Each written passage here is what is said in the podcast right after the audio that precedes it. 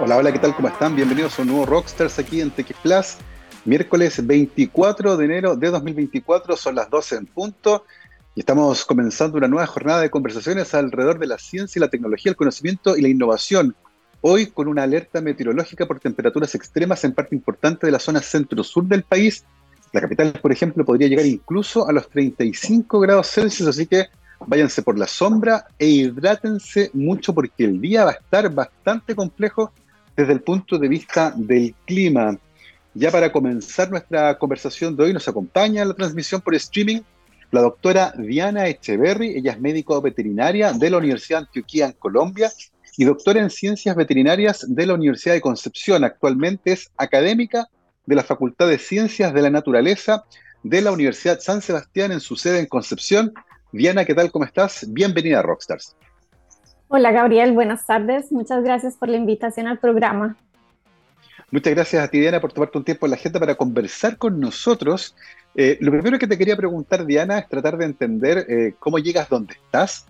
Eh, y lo primero en ese sentido es tratar de conversar contigo acerca de tu interés por estudiar medicina veterinaria. Cuéntanos un poco cómo pasó eso, eh, si algo que partió en tu infancia, en el colegio, cómo fue darte cuenta que eso te gustaba y el tránsito en la, vida universitaria.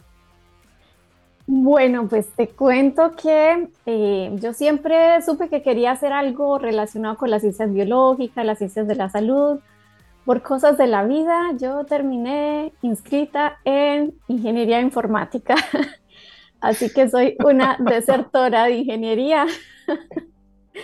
Eh, yo descubrí que quería ser médico veterinaria porque mm, tuve un gato que enfermó de, leucemia y sentí que no podía hacer mucho por él. Digamos que esa fue como la señal final que me indicó realmente que era lo que quería hacer con mi vida, aunque yo ya sabía más o menos cuál era la inclinación. Mm. Eh, inocentemente yo volví, me presenté a la universidad, pasé a medicina veterinaria, eh, sin contarle a mi mamá.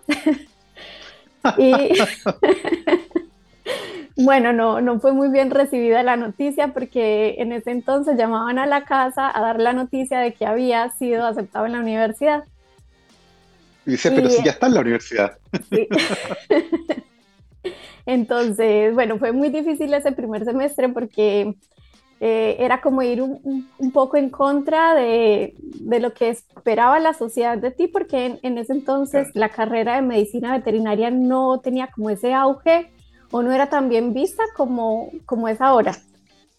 Entonces, ya claro, fue, un desafío, pero fue la, digamos, la primera decisión importante que tomé para mi vida. Y Yo creo que es súper importante esa experiencia porque, bueno, justo ahora en Chile estamos con el proceso de admisión a la universidad y muchas jóvenes están dubitativos, no saben muy bien qué elegir, eh, pero siempre es importante entender qué es lo que uno quiere. Y en tu caso, ¿cierto? Saltaste de la ingeniería informática a la medicina veterinaria. ¿Con qué te encontraste ahí en la medicina veterinaria al empezar los estudios? Bueno, el nivel de exigencia muy alto, pero eh, la motivación. La motivación era lo que me, me llevaba a estudiar, me iba muy bien, en realidad me iba muy bien, eh, ese primer semestre fue muy duro, es dedicación completa, no había casi oportunidad de trabajar. Yo de todas formas trataba de conseguir algo de dinero extra para poder pagar pasajes, fotocopias, pero ya después de que pasé el primer semestre, que me fue muy bien, ahí mi mamá vio que realmente yo tenía una pasión por la medicina veterinaria y dijo que me iba a apoyar el resto de la carrera. Igual tuve la fortuna de que también teníamos algunos beneficios como estudiantes, teníamos refrigerio, teníamos un estipendio para comprar libros y también nos daban eh, beneficios para transporte público. Entonces eso fue alivianando un poquito más la carga los siguientes semestres. Qué bueno. Y desde el punto de vista del aprendizaje, eh, hay una cosa que es bien interesante, que uno entiende aproximadamente de qué se trata una carrera, pero no lo sabe bien hasta que está adentro. Y empieza a aparecer un mundo que es un poco distinto a lo mejor a lo que uno se había imaginado.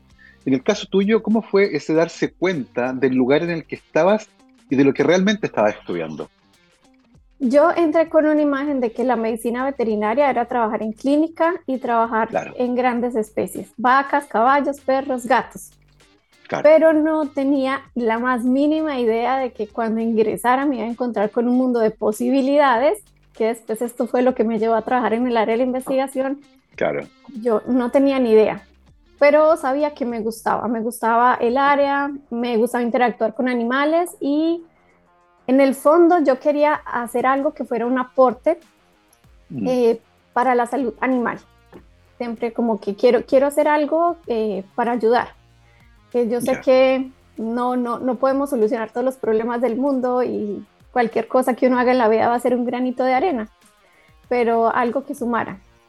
Entonces, cuando, cuando empecé, la, en el primer semestre tuvimos una asignatura que es Introducción a la Medicina Veterinaria y son puras salidas de campo, puras salidas a terreno, donde nos muestran todo lo que podemos hacer y fue increíble. Para mí eso me hizo como enamorarme más de, de mi profesión y ahí yo empecé, bueno, a dudar.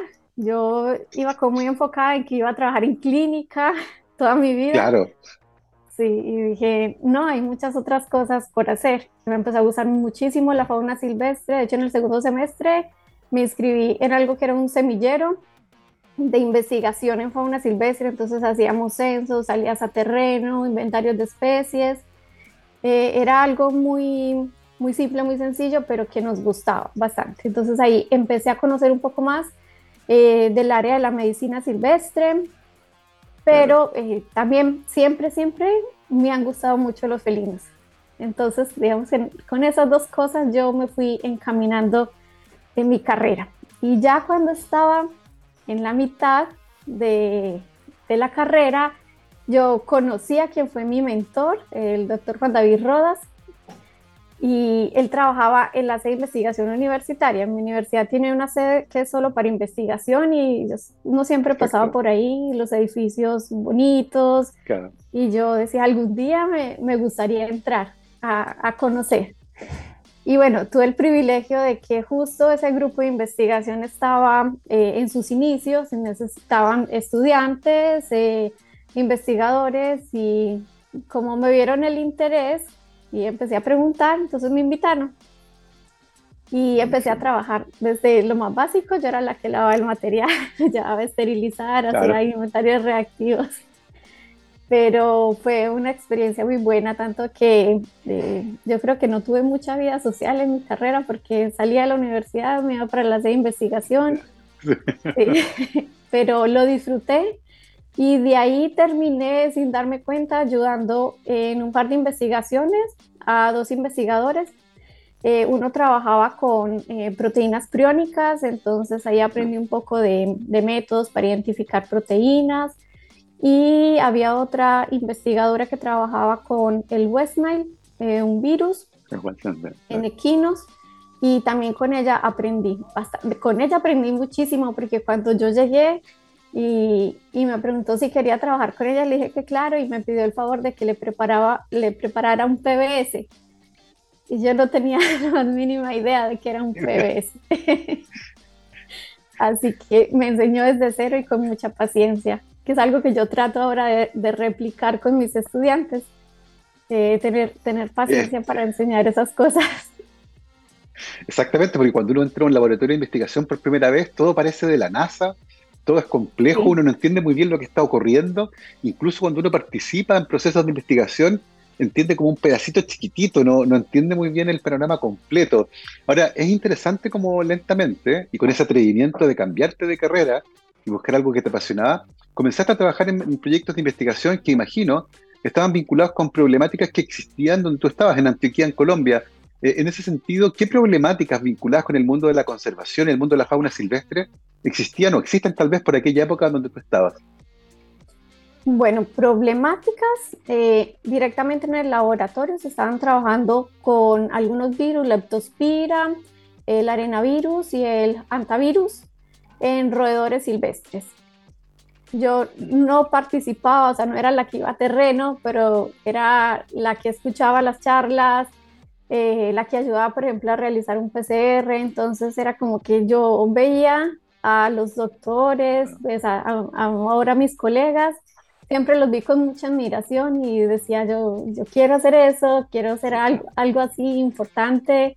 me parecía siempre muy interesante, además, eh, es algo que siento que me transmitieron, fue la pasión por lo que hacían. Mm. Entonces ellos eh, tenían una hipótesis eh, que querían resolver, pero como pasan muchos de nuestros países, siempre tenemos que trabajar a veces con muy pocos recursos, eh, con muchas barreras y, y cómo verlo superar todas esas cosas y poder definir, bueno, realmente sí podemos tener un, un, problema de alguna enfermedad que puede estar circulando y cómo llegar a, a esas conclusiones a, a, las que ellos llegaban, para mí era algo que me motivó y desde que yo estaba en mm. el pregrado, en algún momento yo dije, bueno, yo quiero en un futuro hacer una maestría o hacer un doctorado, pero quiero seguir en el área de investigación. ¿Nunca más pensaste en ir a la clínica? La verdad es que tuve que trabajar en clínica porque yo... ¿Qué te pareció? Eh, es un campo de muchos altibajos emocionales. Me gustaba, pero eh, emocionalmente para mí fue muy desgastante y yo no veía la hora de retomar o de, de encontrar una oportunidad en el área de investigación, pero no, no, no aparecía. Entonces así estuve mucho tiempo, de hecho estuve un tiempo en el que trabajaba en laboratorio y trabajaba en clínica, trataba de llevar como las dos cosas al mismo tiempo. Sí, porque no, no había como proyectos que duraran mucho, era o, más bien como voluntario, trabajo voluntario. Hasta que eh, me salió una beca eh, de joven investigadora, pero era para trabajar en otro laboratorio dentro de la misma universidad, pero un laboratorio diferente. Y en un área completamente diferente. Yo también pasé por el área de reproducción.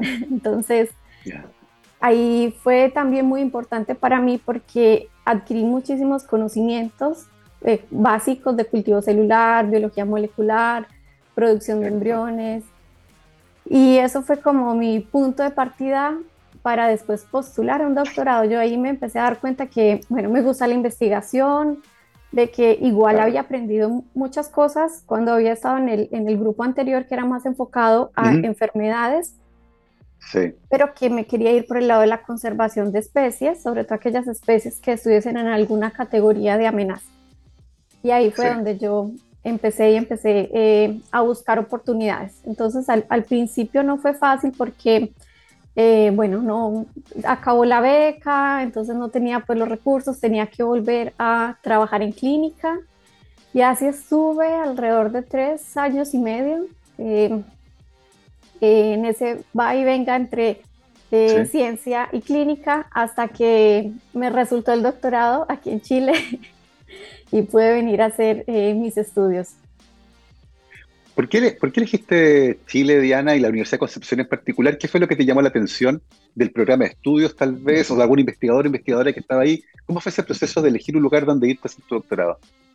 Yo creo, bueno, en parte fue el destino, pero también fue porque eh, yo en el 2011 tuve la oportunidad de hacer una pasantía en el laboratorio de inmunología molecular del doctor eh, Ángel Oñate.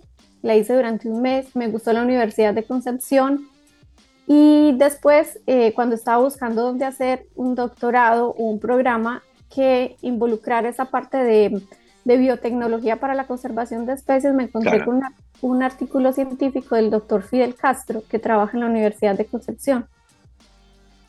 Entonces le escribí, eh, sin mucha esperanza de que me respondiera, porque solía pasar así. Me respondió y me invitó a postular a su programa.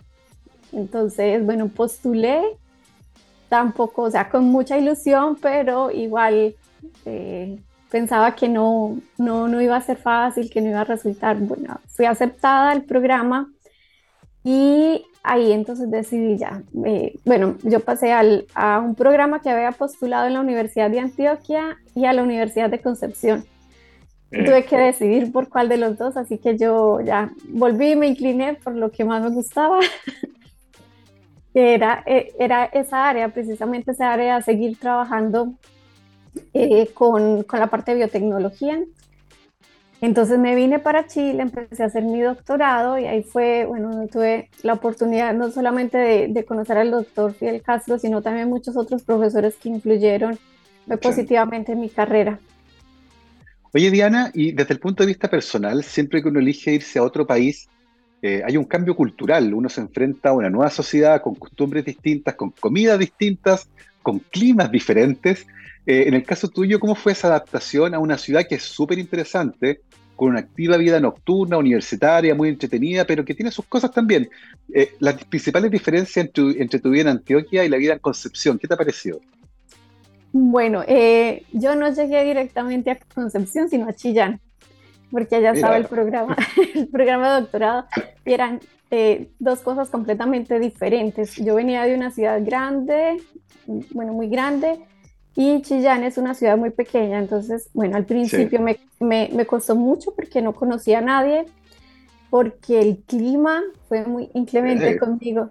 Yo llegué, eh, yo llegué a Chile un 17 de junio del 2014 y desde ahí empecé a padecer el invierno. ese primer invierno yo no estaba preparada ni con ropa, ni con...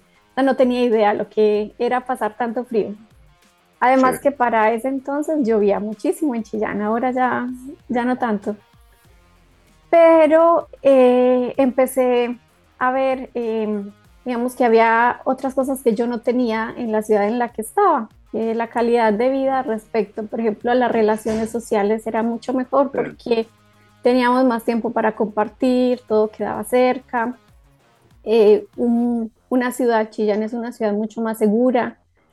Entonces, eh, esos aspectos como que hicieron que me adaptara fácil. Terminé adaptándome, fueron seis meses difíciles, pero ya después me adapté, ya el año siguiente ya sabía cómo, cómo moverme, cómo funcionaba todo. Eh, aprendí, bueno, a, a cocinar eh, como recetas fusión, porque era como hacer una receta chilena, colombiana, una colombiana con ingredientes de acá. Ingredientes chilenos, claro. Sí, así que ya me adapté y de ahí en adelante todo fue mucho más fácil convertida en toda una chillaneja, entonces terminaste el doctorado y cuéntanos desde el punto de vista académico, tú te viniste persiguiendo un tema en particular que tiene que ver con la biotecnología y la conservación de especies silvestres, que es una aplicación bien interesante de la biotecnología, pero también con un pasado en el diagnóstico, detección y trazabilidad de enfermedades zoonóticas, particularmente que afectan a fauna silvestre, que es un área de investigación también tremendamente interesante. Eh, recordemos lo que pasó hace unos años con la pandemia, ¿cierto? Hablamos mucho de enfermedades zoonóticas. Eh, durante el doctorado ¿en qué te enfocaste en particular? Cuéntanos un poco cuál fue el desafío eh, una vez terminada la parte de los ramos, ¿cierto? Uno trabaja en una hipótesis en el laboratorio. Cuéntanos un poco ese aspecto en particular, cuál fue el desafío que tuviste durante tu doctorado. Bueno, eh, yo creo que tuve la fortuna de que cuando yo llegué hablé con mi tutor, el doctor Castro, dije, doctor, yo quiero trabajar en un tema relacionado con eso, me gustaría trabajar con felinos y él fue así como súper abierto y me dijo, sí, tú puedes trabajar en lo que quieras, pensemos en una idea, me dio algunas sugerencias y fuimos madurando esa idea de, proyecto que era trabajar eh, con células madres aisladas de eh, felinos silvestres. El problema era que no teníamos mucha disponibilidad de ese recurso, entonces tuvimos como que el, el proyecto como tal, plantearlo en la obtención de esas células madre mesenquimales, pero convertirlas en laboratorio a partir de cualquier otra célula. Era como algo similar a lo que se, se, produce con las células madre pluripotentes. Sí era como inducirlas en laboratorio, pero aún así yo tuve la oportunidad de trabajar aislando esas eh, células madre mesenquimales desde eh, felinos silvestres y también desde felinos domésticos. Eh, yo cuando empecé vi los ramos, igual tomé un ramo de conservación de especies y fue como que tuve la oportunidad de, de tomar electivos que eran de, de mi interés y que sentía que en algún momento podían servir a mi carrera. Yo, si bien eh, venía, bueno, venía de un laboratorio donde trabajamos con enfermedades zoonóticas, luego pasé por un laboratorio de reproducción. Mm, yo, si se me presenta la oportunidad y veo como que yo puedo aportar algo y puedo aprender, yo la tomo. Entonces, mi carrera se ha basado, todas mis experiencias han sido oportunidades que yo he decidido tomar y, y que me han dejado unas enseñanzas gigantes y que me han ayudado a trabajar sobre todo con personas de otras áreas, que es muy enriquecedor. Salir como de, de, esa zona de confort, de que del área veterinaria, no hay que, hay que salir de ahí. Entonces, bueno, mi, mi mayor desafío eh, durante el doctorado fue ese, eh, encontrar los recursos, por ejemplo, para poder establecer las células madre, porque, por ejemplo, para tomar las muestras, eh, solamente se podían tomar si eh, llegaba, por ejemplo, una guiña al centro de rehabilitación y esa guiña tenía que ser sometida a cualquier otro procedimiento. Entonces ahí yo podía aprovechar y tomar un pedacito de, tejido adiposo para aislar las células. Pero yo no, o sea, obviamente yo no puedo hacer eso con todos los individuos que ingresen. Yo no puedo someter un animal a un procedimiento solamente porque quiero obtener células. Entonces, eh, ahí teníamos como el primer inconveniente, entonces no lo comprometimos directamente en, en mi tesis. Perfecto. Pero tuve la fortuna de que apareció, bueno, llegaron un par de guiñas que me sirvieron para poder eh, estudiar, desarrollar esa parte. Adicionalmente también hubo una puma que necesitó ser em, eh, sometida a un proceso de esterilización porque iba para un centro de exhibición, entonces aproveché también esa instancia y trabajamos con células de gato colo colo, de un individuo que llegó pero ya había fallecido. Entonces eh, era ver como esas posibilidades de rescatar esos recursos genéticos de estos animales que en algún futuro, bueno, estas células, la idea es que en algún futuro se puedan emplear, y ya tenemos una caracterización inicial, saber si yo puedo hacer algún tipo de terapia celular con esas células, si las puedo emplear, por ejemplo, para un proceso de clonación. Entonces, esa sería como la aplicabilidad. Y lo otro es si a partir, lo que queríamos ver era si encontramos algún protocolo que a partir de una célula, por ejemplo, de piel, yo pudiese convertir esa célula en una célula madre que tuviese una capacidad, por ejemplo, de regeneración mucho mayor sin necesidad de, yo tener que intervenir a, un paciente de, hacer como un procedimiento tan invasivo. Claro. Diana, hay una cosa que es súper interesante con respecto a estos procedimientos, eh, que tienen como foco final, ¿cierto?, en el futuro, poder aportar eventualmente a la conservación de especies que están amenazadas. Mencionaste la guiña, puma, gato colo-colo, eh, pero eso involucra, entre otros procedimientos bien complejos, la clonación de individuos eh, y uno podría enfrentarse a la problemática de la reducción del pool genético, porque el que están clonando, genéticamente hablando, es idéntico. Eh, y por lo tanto, desde el punto de vista de la conservación, es algo riesgoso, ¿cierto? Achicar ese pool genético. Eh, pensando en el largo plazo, ¿qué otras metodologías, además de la, de la clonación, podrían emplearse para garantizar que una especie es conservada pero sin perder el patrimonio genético? Bueno, eh, lo principal sería poder conocer el genoma completo de esa especie que yo quiero clonar. Y también tenemos la tecnología del CRISPR-Cas, que yo podría hacer algún tipo de, modificación genética. Mm. Eh, que aún yo creo que en el tema de, las especies silvestres, al menos aquí en Sudamérica, mm. em, estamos un poco como atrasados en el desarrollo de, de estas tecnologías, mm. porque sé que se hacen otras especies en otros lugares del mundo, pero se necesita de muchos recursos. Lo que sí yo igual considero que es una ventaja muy grande y es que el recurso humano eh, se ha formado, porque tengo varios colegas que han trabajado en estos temas, el doctor Daniel Veraguas, que fue, es quien trabajó con la clonación de la guiña, se llegó bueno, a obtener embriones.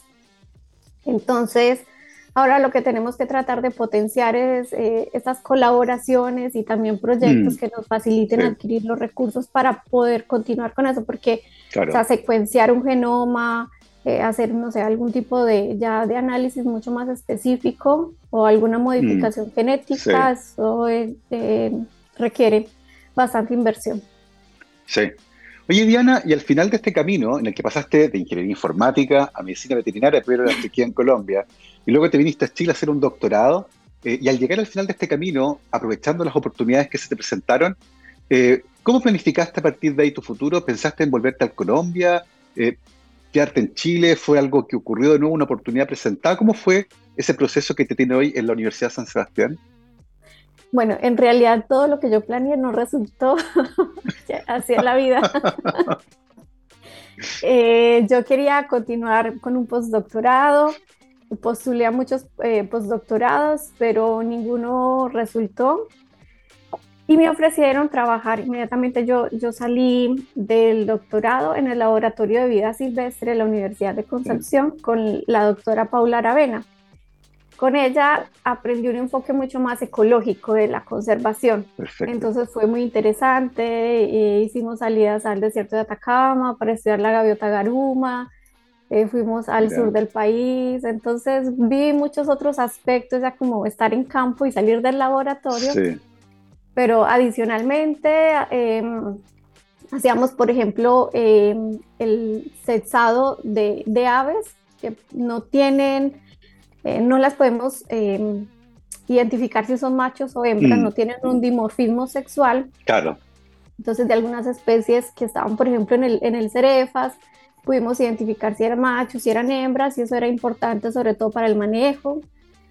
Eh, y de ahí, bueno, yo como me quedé esperando las oportunidades del postdoc, regresé a Colombia y cuando regresé a Colombia, pues, realmente no encontré ninguna oportunidad.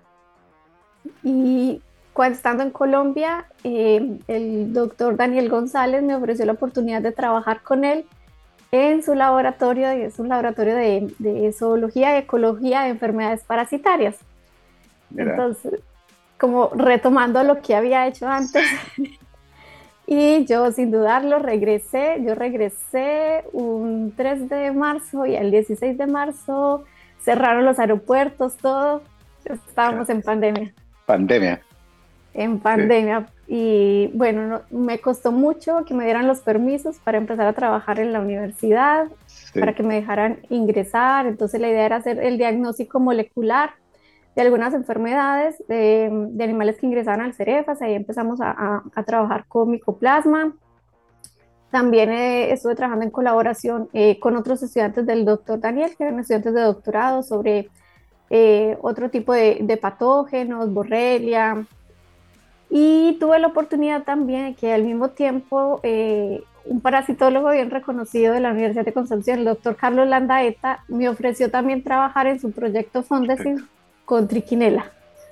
Entonces, la idea del diagnóstico molecular y como yo ya, bueno, sabía hacer PCR, que había aprendido, había perfeccionado la técnica de PCR también durante el doctorado, entonces dije, yo sé hacer esto, bueno, hagámoslo.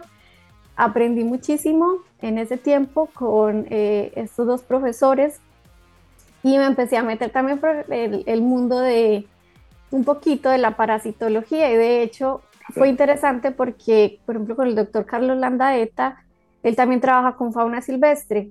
Entonces era la identificación de patógenos en fauna silvestre y a mí todo lo que tenía, en realidad casi todo lo que he desarrollado está relacionado con fauna silvestre desde uno u otro enfoque. Y bueno, y estuve trabajando hasta que, eh, bueno, yo postulé a la Universidad de San Sebastián, eh, fue como en febrero, y empecé a trabajar como en julio pasó mucho tiempo desde que había postulado hasta que empecé a trabajar. Y ingresé aquí a la universidad y bueno, el desafío fue bien grande porque la idea era, em, pues estaba conformando al menos en la sede un grupo de investigación, entonces éramos solo dos investigadoras y teníamos que, que empezar a... Claro, a andar. Sí, a escribir proyectos, eh, habían algunos equipos, pero bueno, ahí con ayuda también de la Vicerrectoría de Investigación y Doctorados se han conseguido fondos y ahora tenemos espacios, tenemos más equipos, tenemos eh, tesistas que están trabajando en este espacio y ya ahí vamos desarrollando en conjunto algunas ideas. Maravilloso. Hemos hecho un, recorrido por toda tu trayectoria académica, Diana, eh, que te tiene actualmente trabajando en la Universidad San Sebastián, en su sede de Concepción, una ciudad que finalmente te adoptó. Eh, imagino que a esta altura estás completamente habituada al clima eh, muchas veces impredecible de Tropiconce eh, y a nuestra forma de hablar, idiosincrasia, comida. Así que nada, ha sido un, gran recorrido. Son las 12.30. Vamos a aprovechar de hacer una pausa musical, pero a la vuelta seguimos conversando con nuestra invitada, la doctora Diana Echeverri, académica de la Universidad San Sebastián en su sede en Concepción. Antes de esa pausa musical, yo les quiero recordar que para los desafíos del futuro, la educación es nuestra respuesta. Un mensaje de la Universidad San Sebastián. Mi querido Gabriel, nos vamos con The Black Crows y esto que se llama She Talks to Angels. Vamos y volvemos. 12 con 35, estamos de vuelta aquí en Rockstars de TX Plus. Miércoles 24 de enero del 2024 estamos conversando hoy con la doctora Diana Echeverry, médica veterinaria de la Universidad de Antioquia en Colombia y doctora en ciencias veterinarias de la Universidad de Concepción, actualmente académica de la Facultad de Ciencias de la Naturaleza de la Universidad San Sebastián en su sede en Concepción. Eh, Diana, repasamos toda tu trayectoria académica en el bloque anterior. Cuéntanos un poco ahora en qué estás ¿Cuáles son tus focos de investigación? ¿Qué cosas te interesan? ¿Cuáles son las preguntas? Cuéntanos un poco cómo va aquello. Bueno, como retomando un, poco lo de las líneas de investigación, cuando llegué aquí a la facultad, eh, la principal línea a desarrollar era la de, era la de enfermedades zoonóticas, eh, que potencialmente podían ser transmitidas desde la fauna silvestre hacia, hacia los humanos pero eh, no teníamos muchos recursos para empezar a trabajar en, en, esta área. Así que empezamos a ver otras posibilidades junto bueno, con otras colegas de acá también de la facultad y tuve la fortuna de compartir espacio con colegas de ingeniería de, de la facultad de eh, ingeniería y conocí a la doctora Carla Pozo que actualmente está trabajando también con microplásticos. Entonces empezamos a estudiar la presencia de microplásticos en heces de eh, especies silvestres, sobre todo de aves que ingresaban al centro de rehabilitación. Y ahí nos hemos encontrado, bueno, eh, algunas, algunos resultados. Ya hay un trabajo preliminar que se publicó hace poco, sobre todo en gaviotas y pingüinos, donde encontramos microfibras. Entonces, esa fue como la, digamos, una línea nueva que se añade al equipo de investigación y empezamos no hace mucho también a trabajar con eh, el diagnóstico eh, a partir de PCR de algunos patógenos. Ya estamos empezando a trabajar con micoplasma que hemos encontrado por ejemplo en algunos tejidos de lobos marinos. Hemos encontrado esto y la verdad es que eh, las proyecciones eh, a futuro se, se, ven muy buenas porque el equipo ha ido creciendo, entonces se integró una nueva investigadora que también tiene una formación eh, biotecnológica, que también compartió conmigo, hizo el mismo doctorado. Entonces tenemos la idea de poder continuar con la línea de biotecnología para la conservación de especies, así que ahí estamos postulando proyectos la idea es, eh, es potenciarnos entre nosotras. En mm. estos momentos somos eh, cuatro investigadoras y la, casi, todas estamos un poco enfocadas en la parte de, fauna silvestre, algunas tienen más enfoque en la parte de patología, eh, la doctora Correa en la parte de ecología de las enfermedades. Mm. Y bueno, ese es un gran desafío. Realmente en este momento lo siento que aunque me han pasado muchas cosas eh, anteriormente, estoy recién como comenzando mi carrera de, investigadora. Sí. absolutamente, estás en la etapa inicial, eh, una investigadora joven todavía, eh, ensamblando líneas de investigación. Una de las cosas interesantes en, en las áreas en las que estás trabajando es que uno de los enfoques más interesantes del último tiempo que vincula varias de las cosas que ustedes hacen y que viene justamente del mundo de la medicina veterinaria es el de One Health, eh, que es tremendamente relevante a la hora de poder hablar, por ejemplo, de enfermedades zoonóticas, de salud animal, de salud humana. Eh, cuéntanos un poco cómo este enfoque ha ido impactando las cosas que ustedes hacen también. Bueno, en realidad eh, ese enfoque, al menos dentro de lo que estamos desarrollando en la Universidad San Sebastián, siempre ha estado presente y tomó un poquito más de fuerza ahora que postulé un proyecto, el Fondo de Iniciación, que es el Mm. Eh, como el primer recurso que nos dan a los investigadores que recién estamos partiendo. Y está enfocado principalmente en un protozoo que es la yardia. Y la mm. idea es poder entender un poco más cuáles son las implicancias que tiene eh, la presencia de este protozoo en la fauna silvestre, partiendo desde una hipótesis de que hay un mecanismo de diseminación, que pueden ser las aves, las aves silvestres, las migratorias. Así nosotros también sabemos, por ejemplo, que las mascotas, el ganado, los humanos, podemos eh, ser diseminadores de, este protozoo, es entender un poco cómo se puede vincular todo esto.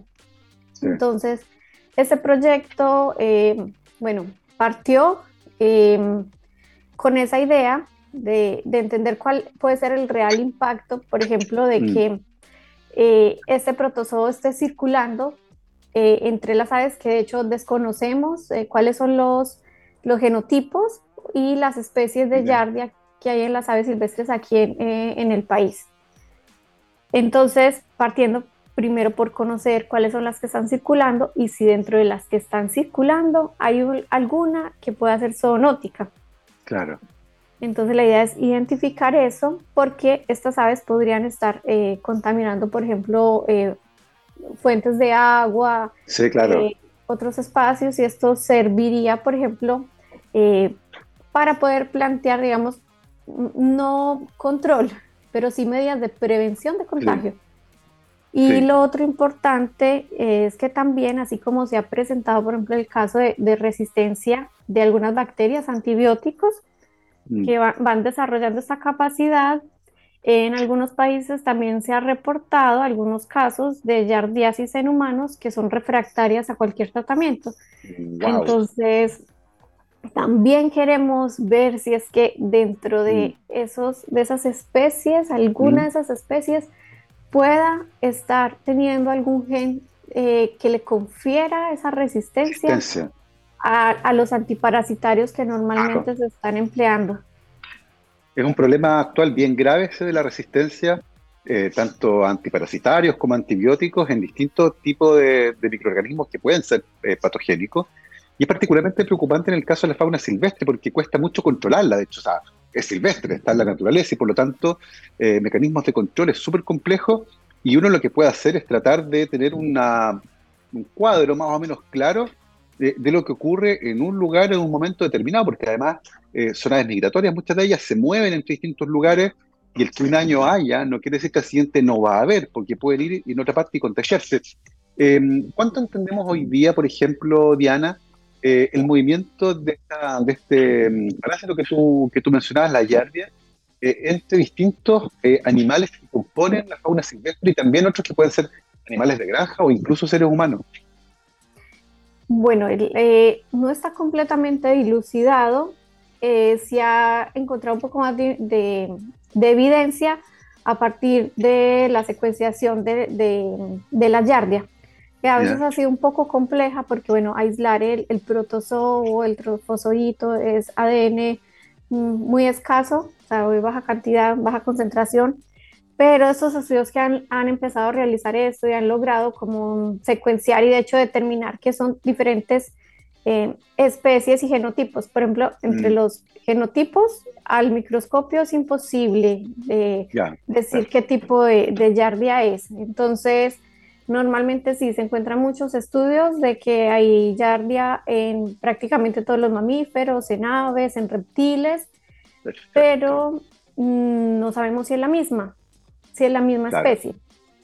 Y hay una especie que la Yardia duodenalis, que esa es la que más problemas nos genera, porque yo sé que alguna vez eh, en la vida de todos la hemos padecido, yo la he padecido dos veces. Ah, mira.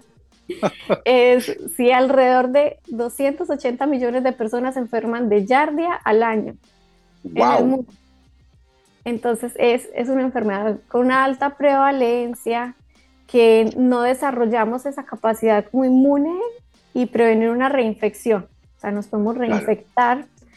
Eh, tiene un alto impacto sobre todo en, en, niños o adultos mayores o personas que tienen un sistema inmune comprometido, pero uno como adulto, lo digo por experiencia, igual se puede enfermar y pasarla mal. La primera vez, bueno, porque esto es otra cosa, es muy fácil de contagiarse de yardia, porque eh, el, quiste como tal de yardia puede sobrevivir hasta 12 semanas en el medio ambiente y puede ser resistente a los desinfectantes, pero además de que pueda sobrevivir tanto tiempo, no sabemos si constantemente hay diferentes especies animales que están eliminando eh, eh, estos quistes. Entonces, eh, hay varias cosas, digamos, varias preguntas de investigación que tenemos que responder. Por ejemplo, la primera vez que me enfermé fue cuando estaba haciendo mis prácticas en el zoológico, que teníamos ah. que medicar a unos, a unos flamencos que tenían yardia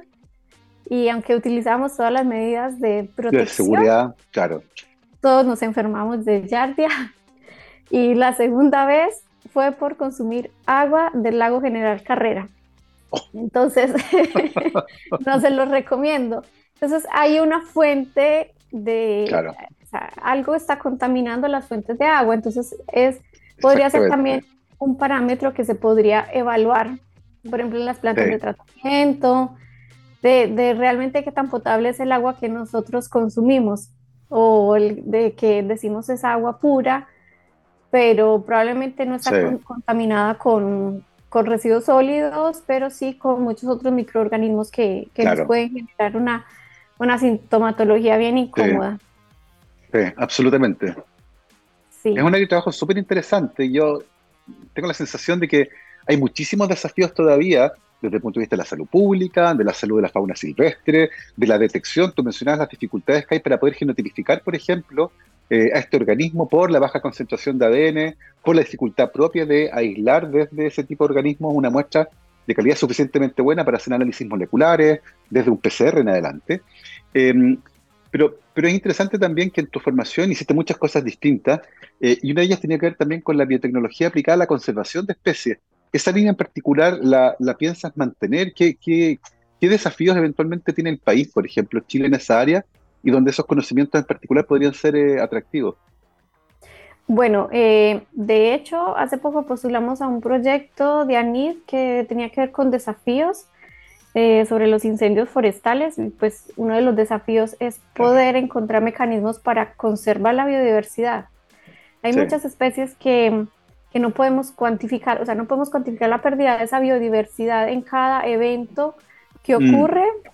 Porque no, no, o sea, en la fauna silvestre no es posible. A veces nos damos cuenta de cuántos individuos se encuentran, que fallecen o que llegan a los centros de rehabilitación, pero sabemos que esto está generando un impacto negativo en las poblaciones.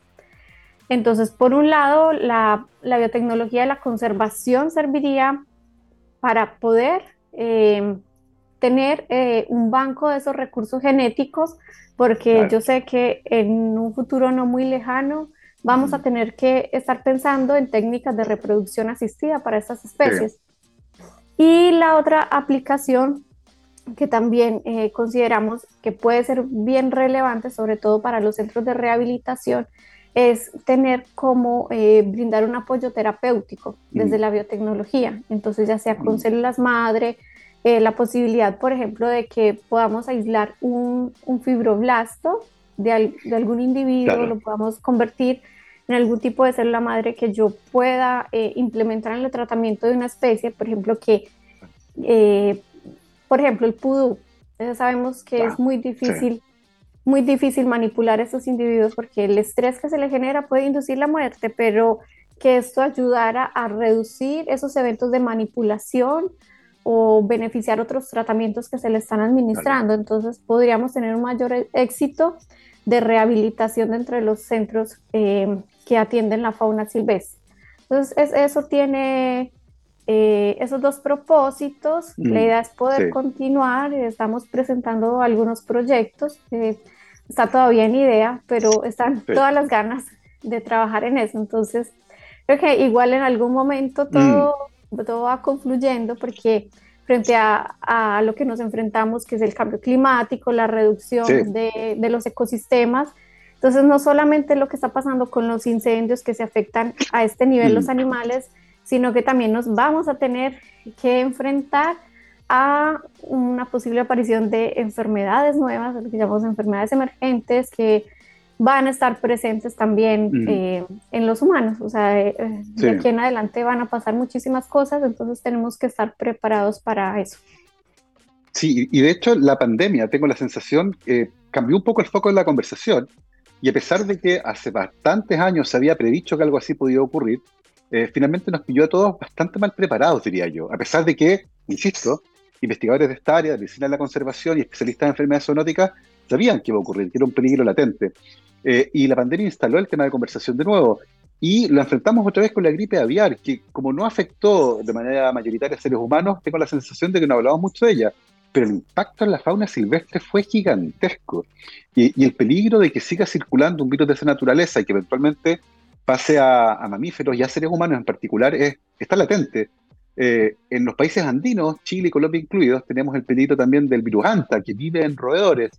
Eh, considerando todo aquello, Diana, y tu experiencia en esta área, ¿cómo crees que nuestros países, los países de Sudamérica, por ejemplo, están preparados en el monitoreo eh, y en la vigilancia epidemiológica de enfermedades zoonóticas emergentes que eventualmente podrían afectar no solo a la fauna silvestre y a los seres humanos, sino que también a mascotas, por ejemplo, animales en centros de rehabilitación. ¿Cómo ves ese panorama en particular en nuestros países?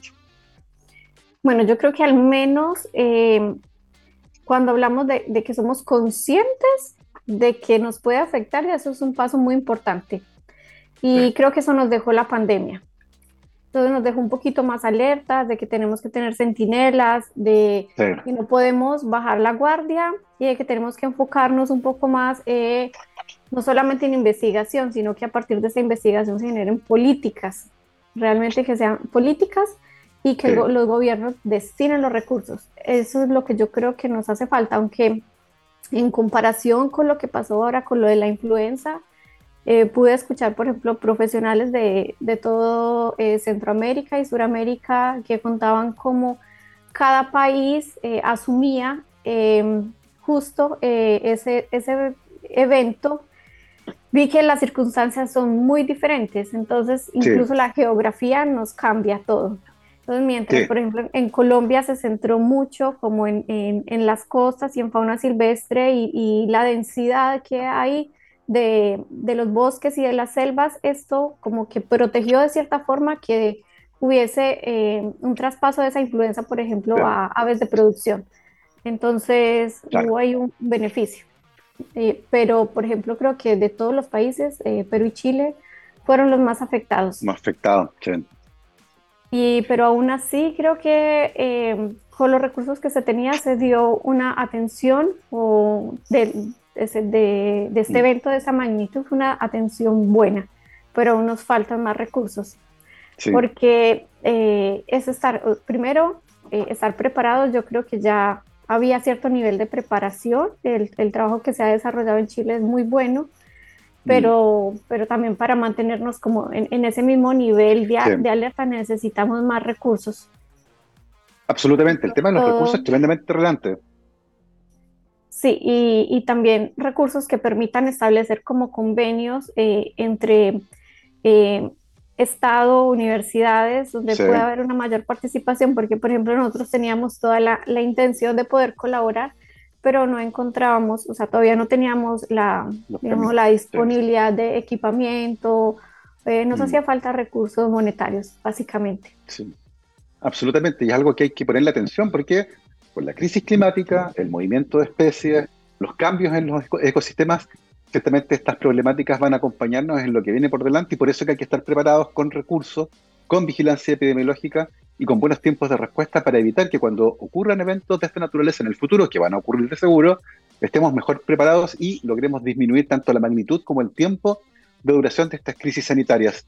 Son las 12.55 y estamos llegando al final de esta muy interesante conversación con nuestra invitada, la doctora Diana Echeverry, médica veterinaria de la Universidad de Antioquia en Colombia y doctora en ciencias veterinarias de la Universidad de Concepción. Actualmente es académica de la Facultad de Ciencias de la Naturaleza de la Universidad San Sebastián en su sede en Concepción. Diana, muchísimas gracias por habernos acompañado hoy. Muchas gracias por la invitación. Me encantado, para nosotros ha sido un placer. Nos vamos como siempre con música, mi querido Gabriel. Esta es completamente ochentera. Nos vamos con Skid Row y la canción Youth Gone Wild. Que esté muy bien, cuídense. Chao, chao.